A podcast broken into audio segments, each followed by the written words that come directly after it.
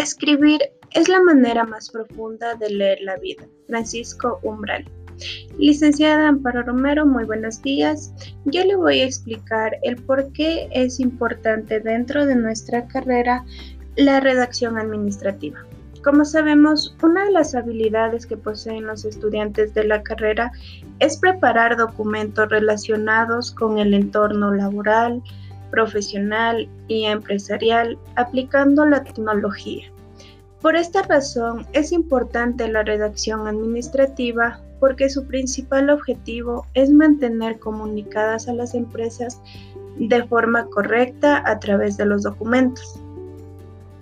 La redacción administrativa enseña los formatos que se deben seguir al momento de redactar los documentos, empleando siempre los principios básicos que son la claridad, la coherencia, la concisión, sencillez y por último la concordancia. Y no olvidemos que un documento bien redactado refleja nuestra imagen como personas y como empresa. Muchas gracias.